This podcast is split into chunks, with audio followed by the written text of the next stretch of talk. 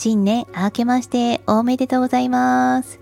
キャリコン主婦の伴奏ラジオパーソナリティのオリエッティです。始まりました。キャリコン主婦の伴奏ラジオ専業主婦からコツコツ継続。この番組は日々の仕事や子育て、えー、家族のこといろんなことをね悩みながらも自分のキャリアは諦めたくないでもみんな幸せでいてほしいそんな一歩一歩踏み出している私オリティが同じように悩んでいるあなたと一緒に歩んでいくそんな伴奏ラジオを目指しておりますということで、スタンド FM での配信私生まれて初めてでございます。スタンド FM の皆さん、はじめまして。実はこの番組は昨年2022年の9月から4ヶ月ほどラジオトークの方で配信をしておりました。あの、まあ、その時どうしてラジオトークさんを選んだかというのは、ま、たまたま使ったことがなかったっていうところと、あのもともと私がですねまた別のチャンネルで地域のママ向けの情報番組みたいなのをやっていたんですね自分で作ってでその延長でラジオトークさんを使っていたんですけれどもスタンド FM さんで配信されているお知り合いの方がとても多くてそして使いやすいよということもいただきましたので、この番組はスタンド FM を本拠地に各種ポッドキャストに配信させていただく予定でございます。さて、今日は初回ということで、私オレッティの簡単な自己紹介、そしてキャリコン主婦って何？っていうそんなお話をしたいと思います。まず私、本名がオリエでオリエッティです。えー、青春の門という本聞いたことある方いらっしゃいますでしょうか？五木ひろゆきさんという方が書かれた、まあ、私の父母世代なら、まあ、誰もがなのかしらあの読んだことがある本らしくてそこのヒロインの名前が織江だというところから私の名前がついたそうです。聞くところによるとあのなんかハッピーエンドではないのかな？その織江さんという方は。でもちょっとこうじゃじゃ馬な感じやんちゃな感じですごく人気の高い子らしいんですよね。で女の子が生まれるってなった時に織江という名前を付けようとあの、まあ、そんなに仲いいとは言えない性格も全く真逆な私の父母が揃って付けた名前が織江だったそうです。でそんな私織江ティと言うんですけどもともと専門学校で、えー、7年働いておりました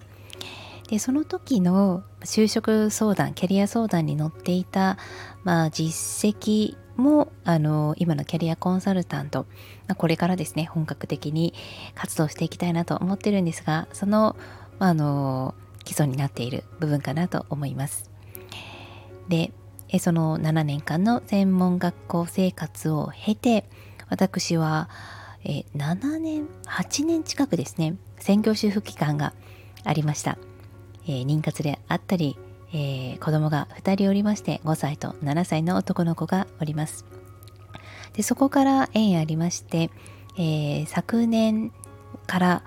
えベンチャー企業さんの広報のお仕事フリーランスでお仕事をさせていただくことになりまして、え1年が経ちました。まあ、そんな本当に日々の生活やもう仕事や、えー、そしてボイシーという音声メディアでパーソナリティもさせていただいております。えー、そんな、まあ、経験から日々のこうね キャリアを自分のこともよく分かってないんですけれども同じように、うん、例えば、まあ、仕事を、えーまあ、妊娠とか子育てとか引っ越しとかで辞めざるを得なかった方まだまだ多いんじゃないかと思います。で、まあ、そんな方がこれから再就職を考えていくということで私もいろんな講座やそれこそ自己分析、えー、ハローワークいろんなところに足を運んで自分が一体何ができるのかこれから、まあ、そもそもキャリアを積んでいくって何だろうっていうのをずっと考えていました。でその中でようやく最近答えが出始めたところもあります。えー、今申し上げた活動以外に人の話を聞くというところを軸に、えー、今年からですね株式会社ライブリーさんが提供されているライブリートークの、えー、ホストになったりとかあとは NPO 法人さんのちょっとこうお悩み事を聞く NPO メンタリングプログラムのメンターとしても活動が始まります。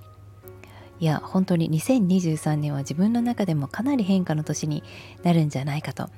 思っていてこの聞くというところにたどり着いたのはやっぱり音声配信をしていたからっていうところなんですよね。その変化とか学んできたことまた音声配信全般についてもお話をしていけたらななんて思っております。とか偉そうに言っておりますけれども本当に普通の普通のって普通ってなんだろうね。でも主婦で、えー、日々の子育てに本当にね今日もなんかねアメンボが今ねあの溝にいるんですよ。なのでアメンボ捕まえに行こうって言われてあの、まあ、お雑煮もそこそこにアメンボを捕まえに行くというところから私の2023年が始まりました、まあ、そんな、えー、元気いっぱいな男の子2人とでも自分の仕事やそしてやりたいことを日々こう模索しているそんな私の赤裸々な状態というのも配信していけたらななんて思っております。でこの番組毎日配信できればなと思っております。えー、ぜひぜひ応援してください。えー、そして他のチャンネルさんに遊びに行かせていただいたりとか勉強させていただくこともたくさんあると思います。是非仲良くしてください。それでは今年皆さんにとって良い一年になりますように。またね